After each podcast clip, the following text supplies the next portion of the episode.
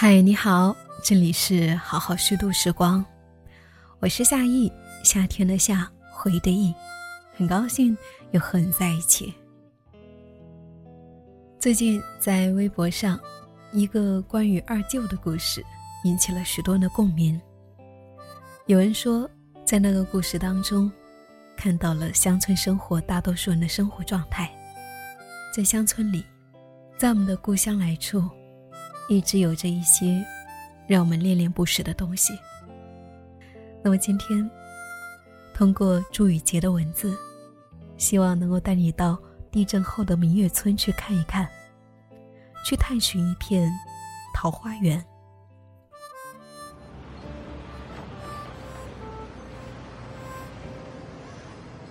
在这一波凶猛疫情肆虐来临之前，我结束了最后一次旅行。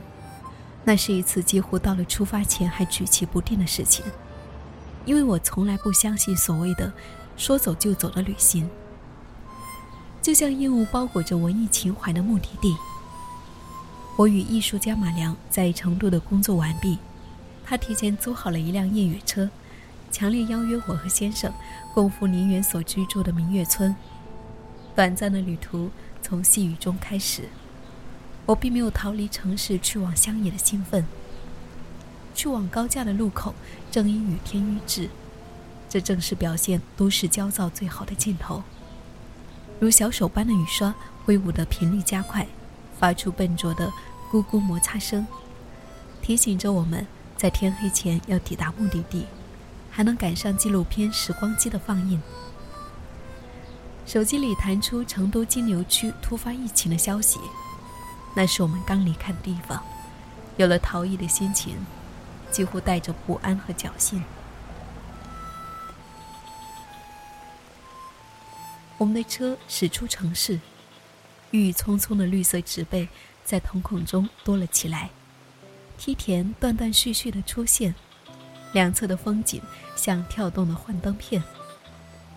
先生从加油站的超市里捧来罐装咖啡。是那种舌尖碰触上就觉察出的粘稠甜腻。从这一下，我们接着上路。同路的车稀少，行驶畅行无虞。离开宽阔的主干道，拐进一片黛色里，就像驶入了时间的深处。每个村庄都拥有一条与外界联系的主路。对于开惯了城市道路的司机来说，都是羊肠鸟道。但凡迎面而来其他车辆，我们都小心翼翼地退让，车与车之间彬彬有礼。已经到了晚饭的时间，稀疏的民宅，烟囱里冒出宛如白玉的炊烟。让我激动的是，瞥到了围成一个圈的老人，田埂是他们的幕布，中间摆着吐着红光的火盆，给他们驱散了傍晚的寒意。车停在铺满碎石子的停车场里，撑着伞走进高耸的竹林，就像潜入桃花源的神秘路径。纪录片还是赶上了，散场的时候，我听到一个女人的声音：“哎呀，不知道是谁把鞋子脱了，可熏死我了。”放映厅不大，观众成分很复杂。既有远道而来的文青，也有当地的村民，他们紧抿着双唇，影片投在他们眼睛上，闪动着光眼，让他们看上去像孩子一样虔诚。刚才发出抱怨的女人认出了我，说我们在广州的书虚活动上见过。夏丽丽是一个神采飞扬的人，虽然我已经完全不记得我们见过，但是。我还是被她离开北京，和丈夫在这里一起盖房子的经历吸引。清晨醒来，我走出白色的房子，发现，经过一夜的雨，大地湿润，周围格局精巧，天空像水墨画，这样的天气最适合徒步。门口蹲着一只黄狗，摇着尾巴，眼巴巴地往房子里瞅。里面没有你的主人，快回去吧。原来这是夏丽丽的狗，它常常前门来后门走，狗就在门口一直等，有时候可以等好几天才发现主人不在了。我们跟着林远在田野走动，狗若隐若离的相随，时而窜游到前面去，伸出舌头眉飞色舞。我们路过小溪、蓄水池、土地庙，穿过各种农田，深入村子的腹地。天空一会儿下雨，一会儿雨停，太阳躲在帐幕后面，不干涉乌云的行动。明月村有老村民和新村民。老村民还维系着旧的经济来源，种茶树、橘子、猕猴桃、竹子，长势喜人。新村民重新拾起劳动，盖房子、开民宿、搞教育、组乐队、开手艺工作室，身体力行自己的环保、有机、可循环的生活理念。新老村民的生活方式交织在一起，整个村子无比洁净。脚步所到之处都因着水汽，植被丰富，颜色也就饱满和有层次。我第一次在国内遇见这么恬静的村子，就像是宫崎骏童话故事里的地方，世界变得很小，人的生活变得很大。我惦记着夏丽丽的家，七绕八绕来到以后，我就被他们的房子震慑了。在北京实现不了的建筑理想，在这里践行了生物循环系统，从蓄水池到菜园，几乎不产生垃圾。三个小木屋，一个是儿子的玩具，另外两个则有妙用。他们在院子里面盖了两间厕所，像树林里的小木屋，有两层楼这么高。原理也很简单，不过是将尿液和便便分离。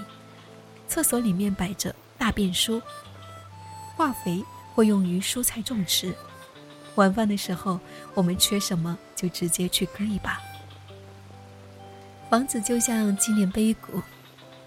我不是很懂建筑的原理，但是看到下面的蓄水装置，还是让我觉得很新奇。他们还特意留了一个雨水可以停留下来的地方，打算做成雨乐器，用于对孩子的教育。尼采说：“我不是链条中的一环，我是链条本身。”我觉得夏丽丽的生活是真正完整的链条，自给自足。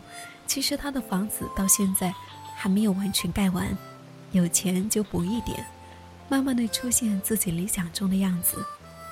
生活也不是一蹴而就，需要耐心，需要经营，如愿以偿。晚上我们升起篝火。烹煮晚饭的同时，将几颗橘子丢在火里，烧烫了果肉，也烘热了我们的身体。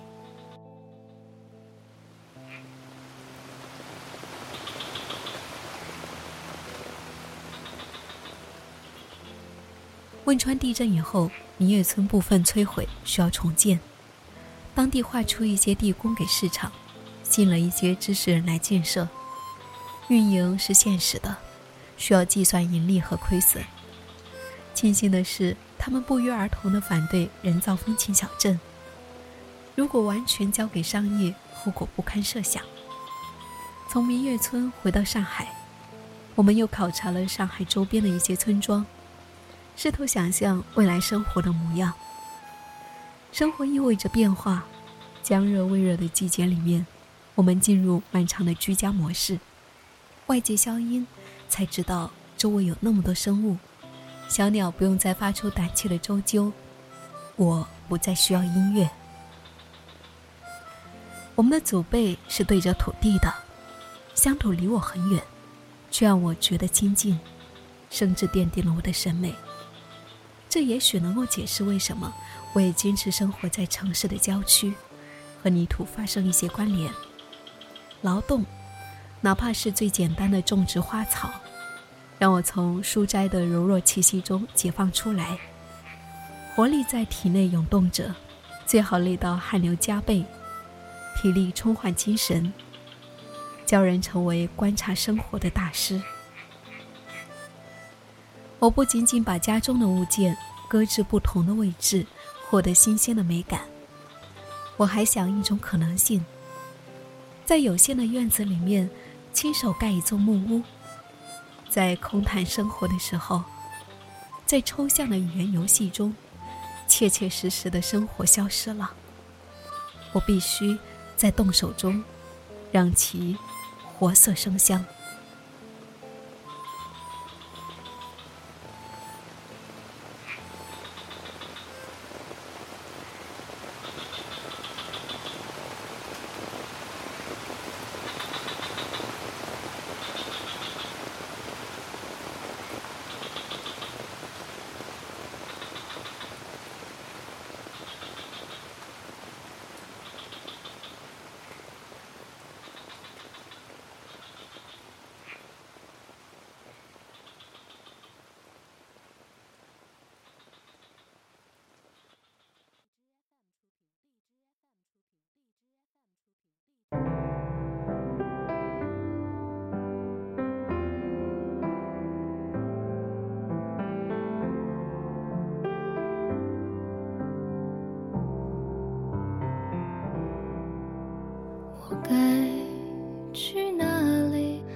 去浪费的时光？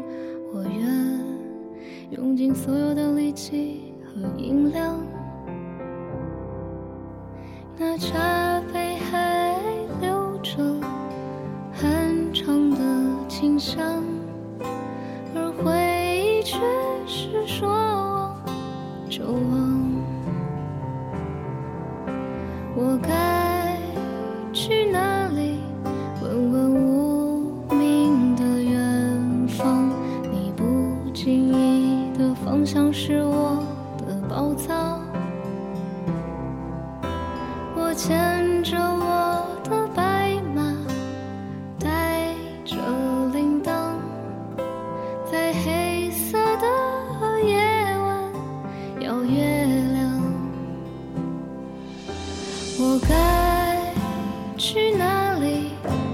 走一走，逛一逛，那里的集市风声有眼光，